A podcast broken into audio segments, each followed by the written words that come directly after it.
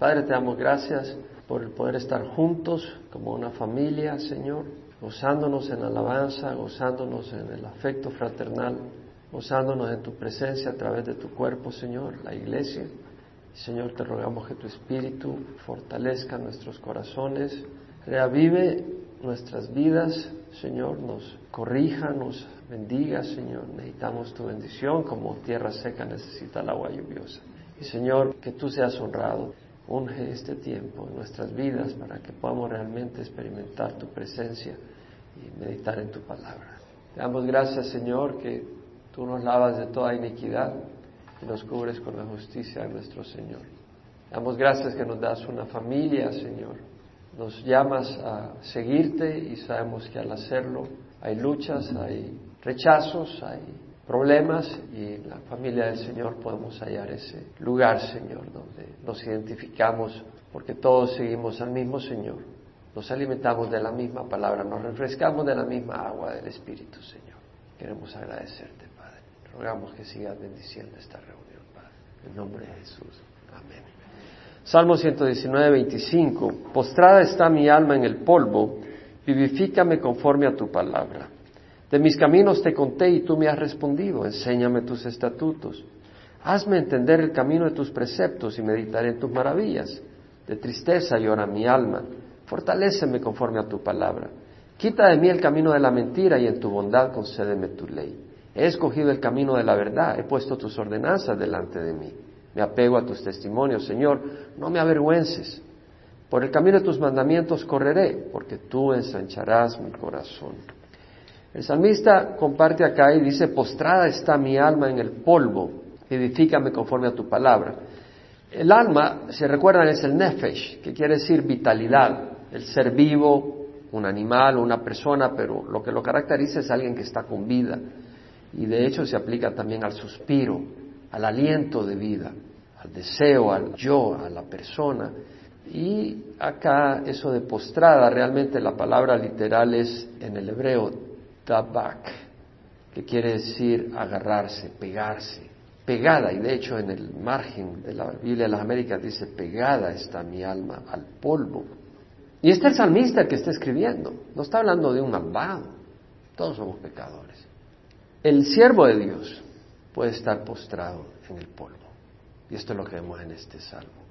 Dice, postrada está mi alma en el polvo, pegada está el polvo. Hay veces que nos podemos sentir en el suelo, tirados en el suelo, sin energía, sin aire, sin vitalidad, sin fuerzas emocionales. A veces lo único que queremos hacer es cerrar los ojos, dormirnos y despertar de la crisis con nueva esperanza. Y esa es la condición que relata el salmista, postrada está también en el polvo. Y luego dice, vivifícame conforme a tu palabra, es decir, vivifícame, dame vida, levántame de esta situación, levántame del polvo, de acuerdo a tu palabra. Es decir, la palabra de Dios promete levantar. La palabra de Dios no nos promete que no vamos a estar en el polvo de la desesperación en algunas ocasiones, de la tristeza, de la angustia, pero promete levantarnos de ahí. Y dice, vivifícame conforme a tu palabra. Ahora, para levantarnos es necesario primero que estemos caídos, no te puedes levantar si no estás caído. Este hombre expresa una condición de estar caído. Para ser vivificado, dice, vivifícame conforme a tu palabra, es necesario estar agotado física, emocionalmente. Un siervo de Dios más de alguna vez se siente en el suelo, deprimido. Y tenemos que reconocer eso. A veces está ese concepto de que ves a alguien, un siervo, una sierva del Señor, y lo ves en el suelo y, lo terminas pateando porque está en el suelo. ¿Sí me explico? Es decir, lo ves en el suelo y en vez de darle ánimo, ¿cómo se te ocurre que eres un hombre sin fe, que no sirve, que dónde está? O sea, lo terminas aplastando. Y no debe ser así. Debemos de tener palabras de ánimo. El salmista ora a Dios, vivifícame conforme a tu palabra. Es a Dios a quien recurre. Su esperanza está en Él. El Salmo 71, 20 dice, tú que me has hecho ver muchas angustias y aflicciones, me volverás a dar vida y me levantarás de nuevo de las profundidades de la tierra. O sea, vemos que es una experiencia no solo en este Salmo. Y David lo experimentó muchas veces. Y luego dice, mis caminos te conté y tú me has respondido enséñame tus estatutos. O sea, el salmista había vertido su corazón a Dios. Te conté de mi camino, no es que Dios no lo sepa, Dice, te conté mis caminos, había compartido su camino. ¿Qué quiere decir haber compartido su camino? Que había compartido su caminar en este mundo, sus luchas, sus circunstancias, sus expectativas. Señor, esto hice porque esto esperaba, sus fracasos, y mira lo que ocurrió, lo que había pensado, lo que pensaba, la manera que veía las cosas, lo que había dicho, lo que había hecho, lo que había pasado. Y yo creo que esto es importante porque más y más me encuentro que hay personas, y a veces lo hacemos todos, descargamos nuestros problemas en personas de carne y hueso como nosotros, pero son personas de polvo que no siempre nos oyen de corazón, no siempre tienen el tiempo y a veces ellos mismos están abrumados por sus problemas, pero Dios sí se interesa por nosotros. Primera de Pedro 5, 6, 7 dice, humillado bajo la poderosa mano de Dios, y Él os exaltará a su debido tiempo. Y lo dice, echando toda vuestra ansiedad sobre Él porque Él tiene cuidado de vosotros. Es decir, echemos nuestra ansiedad sobre el Señor. Yo creo que es un secreto muy importante, una clave muy importante para el cristiano, vertir nuestras penas al Señor. Tomar el tiempo y hablar con el Señor y empezar a compartir lo que uno siente. Compartir con el Señor la situación, la crisis, las circunstancias que le ha agobiado a uno. Y hablar con el Señor, decirle, o sea, hablar con el Señor. A veces uno habla solo cuando hay una persona de carne y hueso que te oye. ¿Por qué no hacerlo con el Señor? Y a veces es bueno hacerlo aún con voz alta. Bueno, yo como estoy solo puedo hacerlo en voz alta, no hay problema. Pero tú tal vez te vas a un cuarto o algo. Porque no siempre es bueno que te esté oyendo la gente lo que le estás hablando al Señor. Porque encima te van a juzgar o te van a meter en más problemas. Y hay que venir a Dios con el corazón humilde. Cuando vienes a contarle al Señor de tus caminos, no a reclamarle, no en forma arrogante, no demandando del Señor. Yo creo de que está muy lejos de lo correcto de que vengamos a reclamarle al Señor, porque eso es arrogancia. Y luego dice, de mis caminos te conté y tú me has respondido, o sea, Dios le respondió. Dios responde, eso está prometido. A veces puede esperar un poco, pero Dios responde. El Salmo 94, 9 dice, el que hizo el oído no oye, el que dio forma al ojo no ve, Dios oye. Dios nos oye, Dios nos ve. Y el Salmo 4.3 dice, sabed pues que Jehová ha apartado al piadoso para sí, el Señor oye cuando Él clama. Y cuando dice que el Señor oye, no solo está diciendo que Él oye en el sentido de que oyó, que pudo oír, pero en el sentido de que Él pone atención. O sea, es como cuando una madre oye a su hijo llorar, a su bebé, tal vez en medio de la noche, dos, tres de la madrugada, de repente oye al bebé, le empieza a llorar, a toser ya se preocupa, está oyendo con atención, con cuidado. Pero se aplica al piadoso. El Señor ha apartado al piadoso para sí. ¿Quién es el piadoso? Es la persona que busca complacer a Dios, hacer las cosas de una manera que le agrada a Dios. Eso es ser piadoso.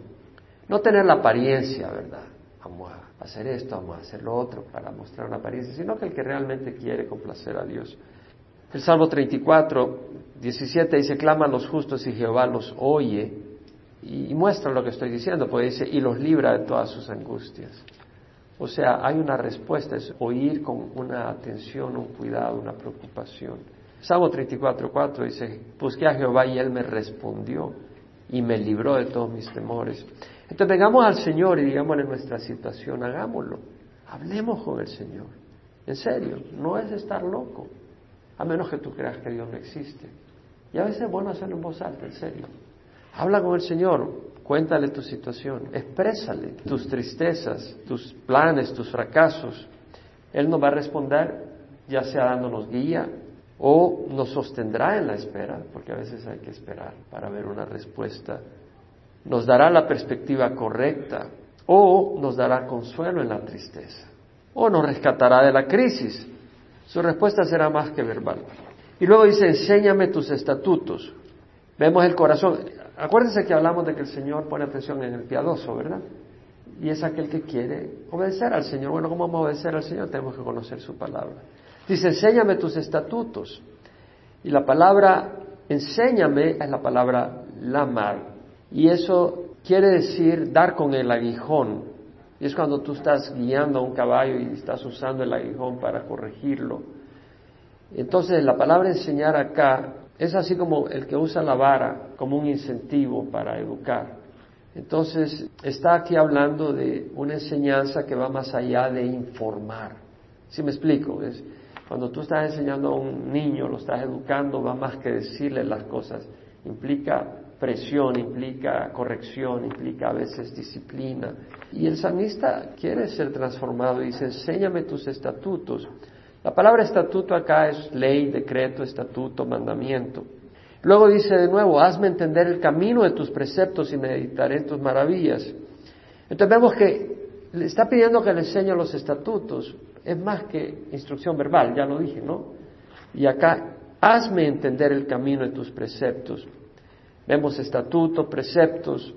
La palabra precepto, aquí el pikud, quiere decir mandamiento, precepto, estatuto, más o menos la misma cosa. Se aplica en plural generalmente para los diez mandamientos. ¿Qué quiere decir hazme entender? Es decir, ayúdame a entender el propósito y la razón de tu palabra, de tus mandamientos, de tus regulaciones, la necesidad de ellas, cómo se aplican, el error y la maldad al ignorarlos, despreciarlos o no seguirlos. Y la verdad es que somos torpes, no podemos solo, necesitamos ayuda de Dios para entender los estatutos, por qué la ley de Dios. Muchas veces oímos las cosas y las malentendemos. Tenemos un mal entendimiento de por qué Dios dice lo que dice y no lo sabemos aplicar. Pensamos que los diez mandamientos, por ejemplo, son una maldición realmente, cuando uno va creciendo, etcétera, en la ley. No, cuando dice Señor, no tendrás otros dioses aparte de mí, es para ayudarnos. Si tú haces al dinero tu Dios, como hemos dicho, te puede comprar medicina, pero no te sana necesariamente. Te puede comprar una cama muy agradable con plumas de avestruz, pero no te da necesariamente descanso. Puedes comprar una vacación en Hawái, pero no necesariamente te da gozo, alegría. El Señor te puede comprar compañía, pero no necesariamente amor. El Señor habla de no hacernos ídolos ni semejanza alguna de las cosas que están en el cielo, ni en la tierra, ni bajo la tierra. Dios tiene un propósito bueno en eso. Hemos hablado tanto, ¿verdad?, de las imágenes, no te hablan, no no te ven, no te escuchan. La ley tiene un propósito bueno. El problema es que nosotros no tenemos la capacidad y por eso Dios nos da su espíritu y planta en nuestro corazón un nuevo sentir. Pero vemos acá que dice, hazme entender el camino de tus preceptos. Y se trata de un camino, no se trata simplemente de una serie de regulaciones, se trata de un caminar recto. ¿Cómo definimos qué es recto? Es a través de la palabra de Dios. La palabra de Dios nos define lo que es recto. Hazme entender el camino de tus preceptos y meditaré en tus maravillas. La palabra aquí maravilla eh, literalmente quiere decir separar, distinguir, es decir, las obras de Dios son muy distintas, muy, mucho más grandes, maravillosas, grandiosas, muy superiores a la de los hombres. Las obras maravillosas de Dios se distinguen de la de los hombres, son excelsas. Y veamos que dice, meditaré en tus maravillas. Tenemos que meditar en la palabra de Dios. No basta leerla, no basta oírla, es de meditar en ella, pensar en ella. Y entre más meditas, más le sacas el jugo. Consiste en memorizar la palabra de Dios, porque cuando tú la memorizas puedes ir meditando en ella porque la tienes en la mente y vas meditando en esa palabra. Nos ayudan a conocer a través de esa meditación a Dios, su poder, su amor y a perder miedo a las circunstancias y situaciones adversas. Vemos pues que dice, postrada mi alma en el polvo, vivifícame conforme a tu palabra. Es decir, ayúdame Señor. Tu palabra ha prometido levantarme, levántame, está viniendo a Dios. Oh, de mis caminos te conté. Cuenta Dios su situación. Y tú me has respondido, Dios ha respondido, Dios responde. Enséñame tus estatutos, enséñame tu camino. Quiero caminar contigo. Hazme entender tu camino tus preceptos, meditaré en tus maravillas. Y luego vuelve a decir, de tristeza llora mi alma, fortaléceme conforme a tu palabra. La English Standard Version traduce, My soul melts away for sorrow. Mi alma se derrite de tristeza. Y lo que pasa es que la palabra ahí, dalaf, es gotear. Se traduce gotear, derretir, derramar. Y de hecho en el margen de la Biblia en América dice, de tristeza gotea mi alma. Está hablando de un proceso continuo donde uno está sangrando, por decir así, lágrimas. De tristeza llora mi alma. Una vez más, el siervo de Dios no está exento de dolor y de tristeza que muchas veces te llevan a lágrimas. Estoy convencido que el Señor más de alguna vez lloraba al ver la condición del mundo. Mi corazón se entristecía bastante. Por un lado veía gente que estaba en la tradición y están inoculadas contra el Evangelio. ¿Qué quiere decir? Porque la iglesia tradicional, al ver la respuesta que ha tenido el Evangelio, y mucha gente que se ha ido de la iglesia tradicional y se ha ido al Evangelio, de alguna manera ha mezclado cosas. Y la gente está ahora más confundida entre la misma tradición. Entonces están inoculados contra el Evangelio. Cuando los apóstoles le preguntaron a Jesús, enséñanos a orar, nos dijo que viniéramos a María. ¿Cómo nos enseñó a orar? Padre nuestro. Ah, nos enseñó a venir al Padre. Qué interesante, Jesús nos dice venir al Padre y otra gente viene después y dice, no, vamos a María. Aquí te vas a hacer caso a Jesús o a los puras. Y cuando tú ves eso y ves a la gente en esas circunstancias, te entristece el corazón. A uno quisiera ver un cambio inmediato. Ves las condiciones de la gente. Nosotros tenemos la palabra de Dios, es una bendición. Y qué lindo que la podemos aplicar en nuestra iglesia. Pero es un recordatorio que aquí hay trabajo que hacer. Y lo hacemos. Cuando estamos mostrando amor a un hermano, cuando estamos llevándole comida a una hermana, cuando estamos saludando a alguien, cuando nos preocupamos por alguien, cuando estamos sirviendo de ujier enseñando o con el sonido, haciendo será de las distintas maneras. Estamos sirviendo al Señor no, no sumamos que no lo estamos haciendo.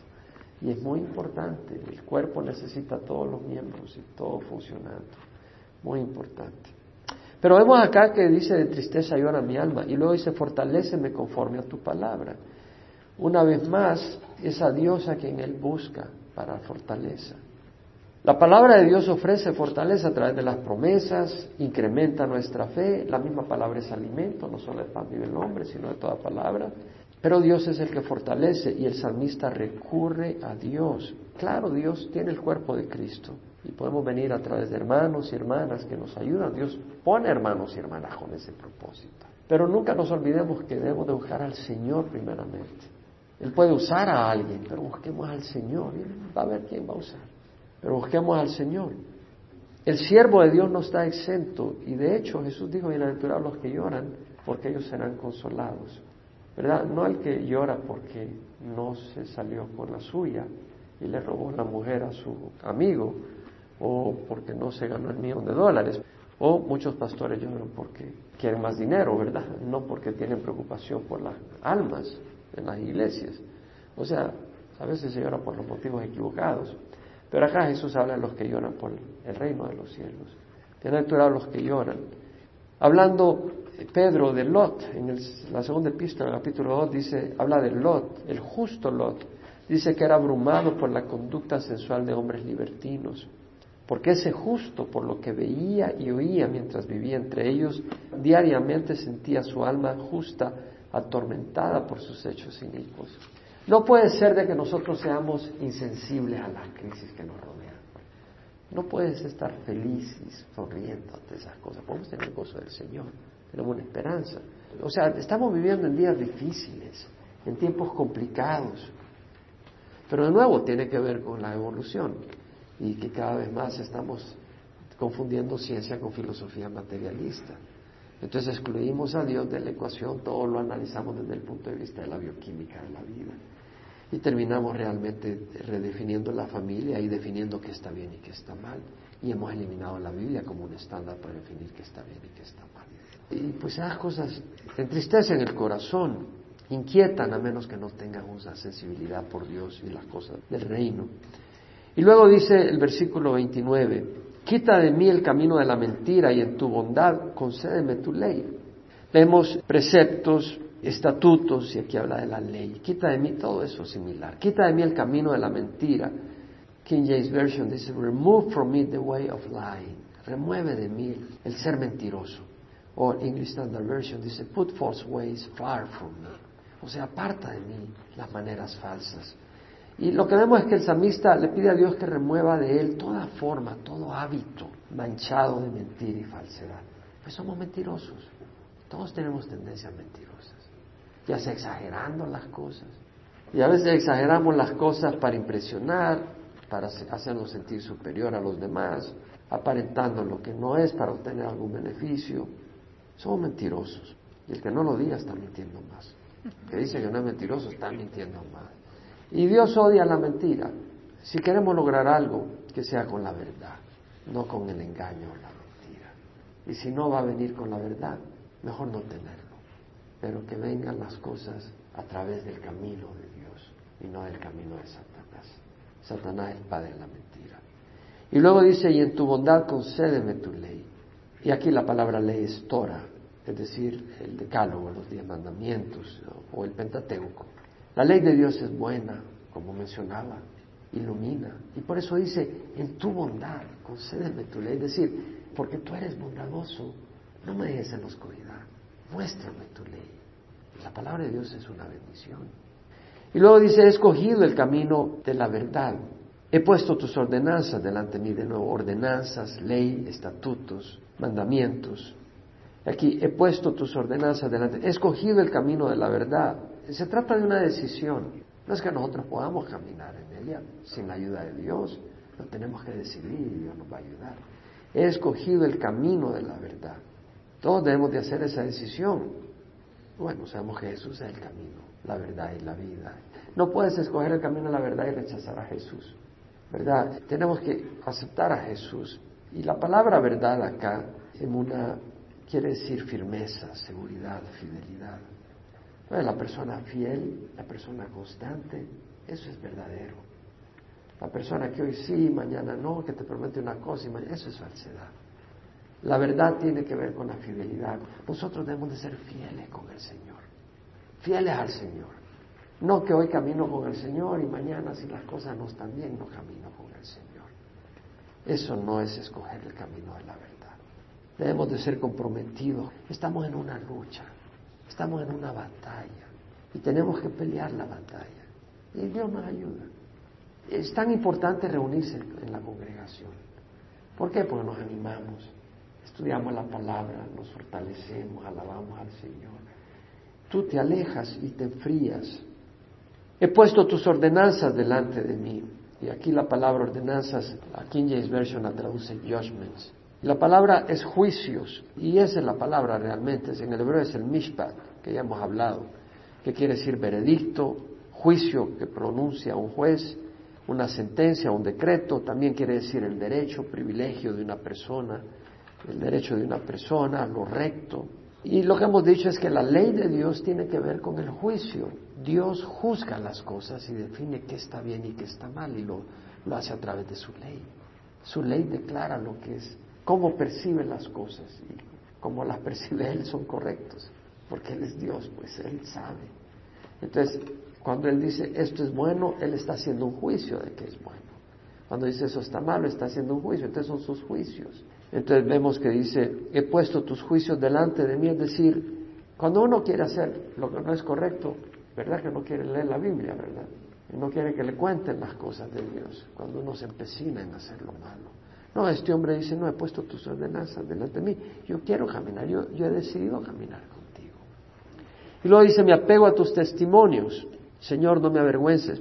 Vemos las distintas palabras que usa, testimonios, ley, preceptos, tu palabra, estatutos.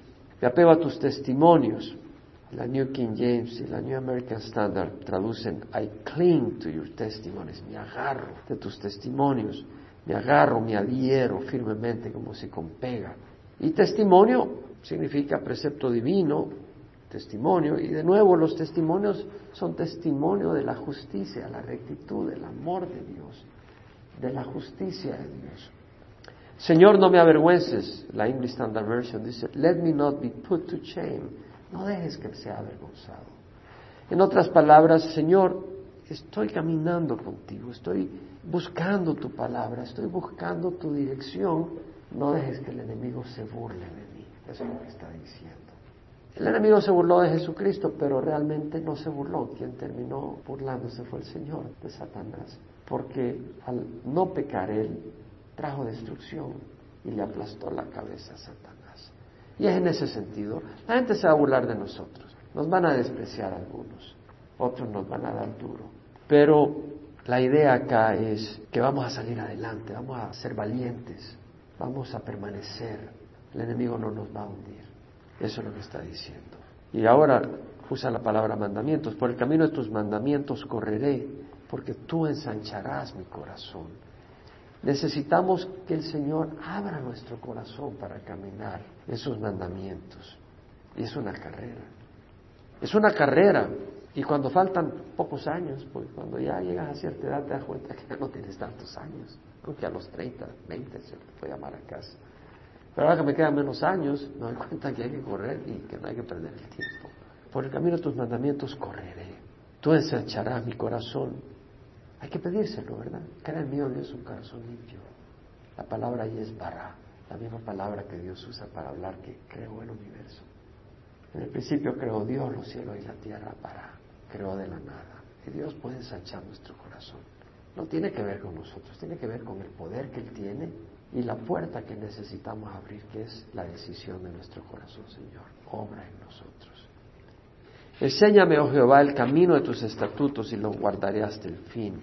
Del versículo 33 al 40 leemos que habla de estatutos, ley, mandamientos, testimonios, caminos, palabras, juicios, preceptos. Vuelve a usar una variedad de palabras similares. Dice, enséñame, oh Jehová. Es decir, necesitamos que Él nos lo enseñe. Y acá la palabra que Él usa es distinta, es yará, que quiere decir tirar, como tirar una flecha, tirar dardos, o extender la mano hacia alguien apuntando. Y se traduce enseñar, disparar, un arquero, maestro, también quiere decir salpicar agua, rociar agua, tirar gotas de agua. ¿Y por qué se traduce enseñar? Porque el que enseña es como, como el que tira agua, está esparciendo sabiduría, conocimiento. El que enseña es como el que tira una flecha a un punto, es decir, tiene un propósito, tiene una meta, la está disparando y el que está enseñando está instruyendo y guiando a la persona específicamente en una dirección con un objetivo. Y él les enseña, me muéstrame. También quiere decir apuntar y mostrar algo. Señor, muéstrame. El camino de tus estatutos es un camino y los guardaré hasta el fin. Es decir, muéstrame, Señor, tu camino. No me dejes en oscuridad. Y luego dice, y los guardaré hasta el fin. Lo guardaré, está hablando del camino, el camino de los estatutos. Y luego dice, dame entendimiento para que guarde tu ley. Es decir, Señor, yo soy cabeza dura. Dame entendimiento. Dame entendimiento porque tu ley es tan preciosa. Ábreme el corazón y la mente para que lo cumpla de todo corazón. O sea, que podamos entender que no vale la pena fornicar, que es una necedad. Que podamos entender que vale la pena vivir en armonía y no peleándose por tonterías, que vale la pena ser generoso con otros, que vale la pena ser humilde y arrogante. Y empezar a entender eso, Señor, dame entendimiento, porque fuera de eso yo soy arrogante, esto y lo otro.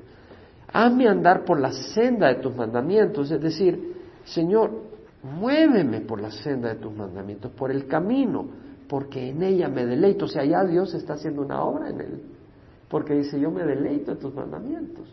Acuérdense que Pablo en el capítulo 3 de Romanos dice, no hay nadie que haga lo bueno, no hay ni uno, no hay quien busque a Dios. Entonces es Dios el que ya está trabajando en el salmista dice, yo me deleito en hacer de tus mandamientos. Pero luego dice, inclina mi corazón a tus testimonios y no a la ganancia deshonesta. ¿Por qué crees que él dice eso? Porque es necesario que Dios incline nuestro corazón. La religión no sirve, es la palabra de Dios. Y la gente que está atrapada en religión no puede cambiar, porque la religión no te cambia. Y la religión te da excusas para seguir haciendo tu vida como tú quieres. Pues la palabra de Dios te sensibiliza y te transforma. Inclina mi corazón a tus testimonios. Necesitamos que Dios incline, pidámoselo al Señor, que incline nuestro corazón y no a la ganancia deshonesta. ¿Y sabes qué? Todos tenemos inclinación a la ganancia deshonesta. Aparta mis ojos de mirar la vanidad. Eso hay que ponerlo en la televisión.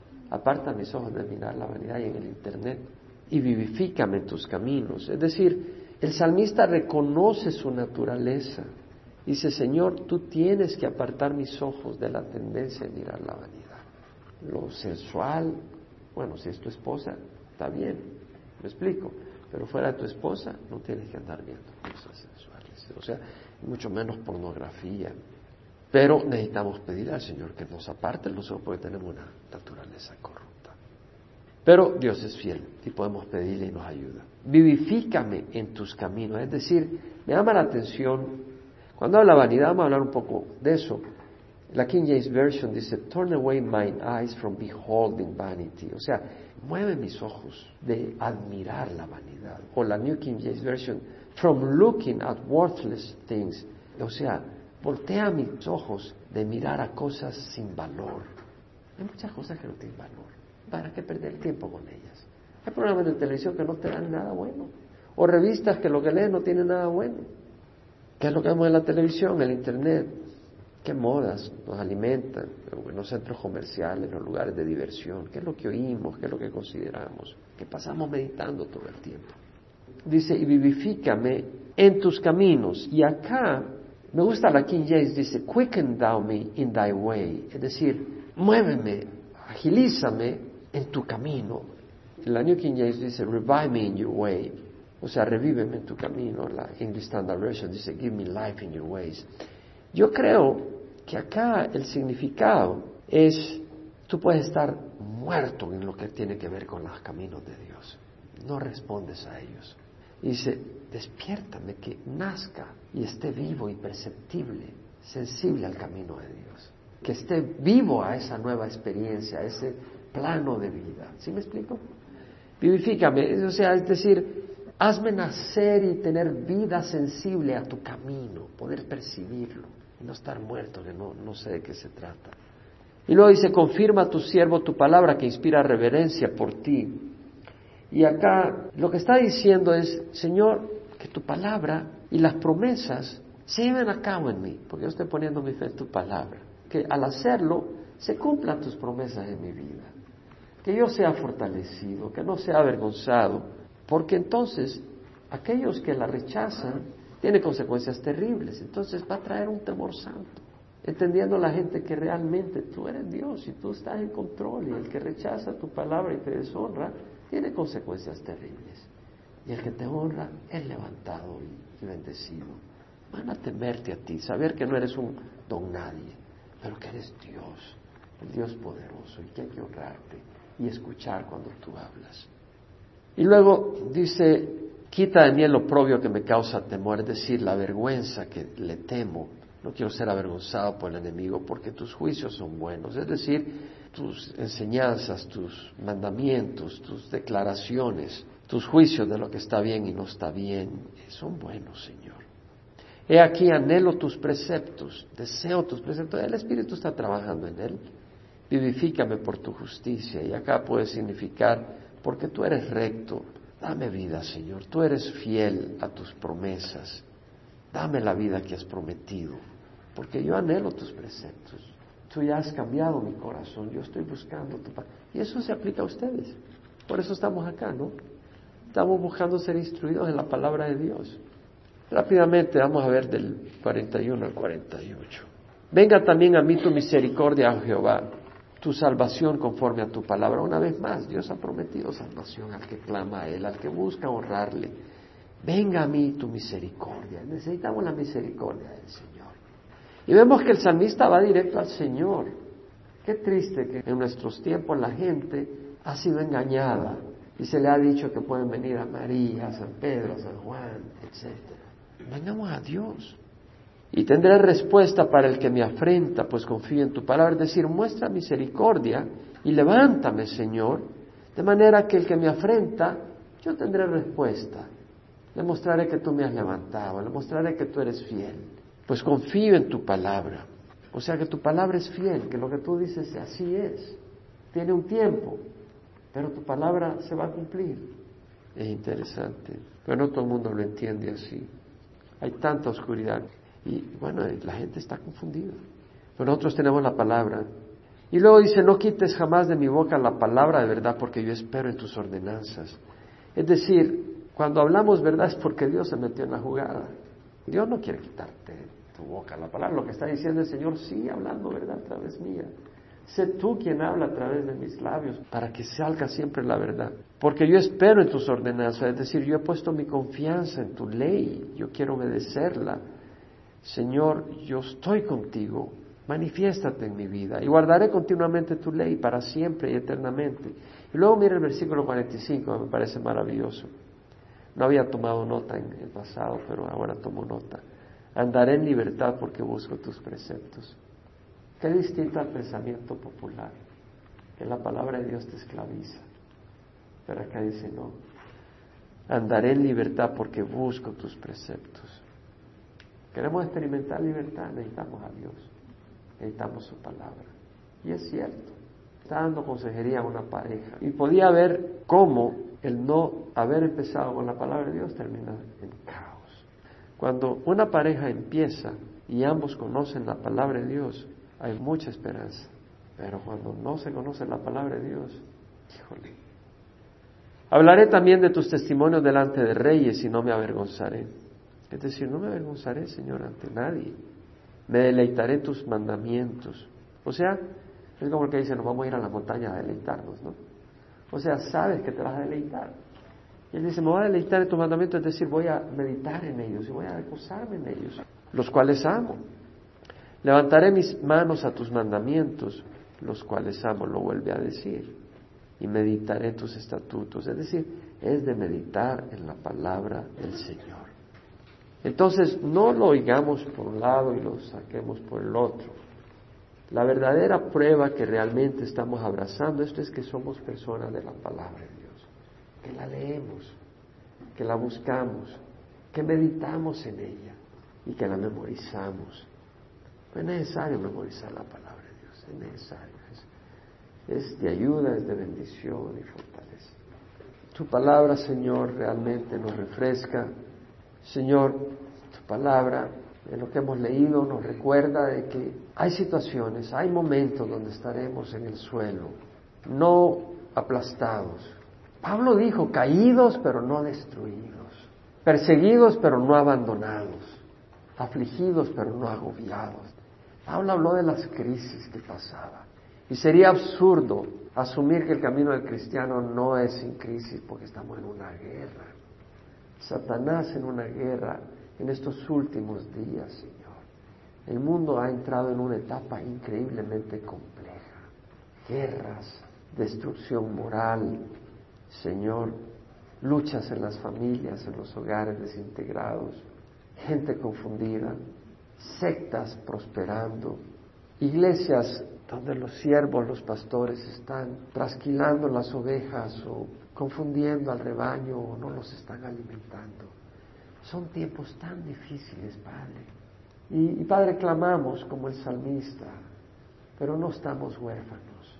Tú estás con nosotros, No estamos huérfanos. ¿sí? No estamos perdiendo el tiempo, pero Señor, clamamos, Señor que nos ayudes a pelear esta batalla en nuestros hogares, Señor.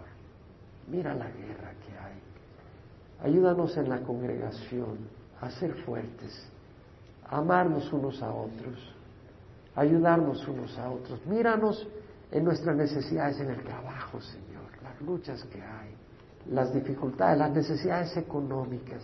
Hay angustias, hay preocupación, hay luchas, hay dificultades. Pero tú sabes las necesidades que hay económicas, tú sabes por qué estamos los que estamos acá y ten misericordia y ayuda a cada uno a saber cuál es tu plan para ellos, para cada uno. Bendice los hogares, Señor, da paz. Señor, mira las necesidades de salud, mira las necesidades de consuelo, mira las necesidades de paz en nuestros corazones. Muchas veces estamos llenos de ansiedad, Señor, por razones económicas o, porque el enemigo nos acusa, Señor. Y nos acusa y nos acusa y no nos suelta, Señor. Y de repente estamos a la defensiva en vez de venir al trono de la gracia. Estamos tan ocupados que se nos olvida venir al trono de la gracia y recordar que somos salvos y sanos por tu sangre, Señor. Y hallar ese descanso que necesitamos hallar en tu presencia. Yo te ruego que derrames tu Santo Espíritu en esta Señor, yo te ruego que des consuelo, des fortaleza y, des gozo y alegría, Señor. El gozo y la alegría de saber que te pertenecemos y que no nos comparemos unos con otros. Señor, tú nos has llamado a amarte y amar a nuestro prójimo. Y ayúdanos a hacerlo y a llevarlo a cabo. En nombre de Jesús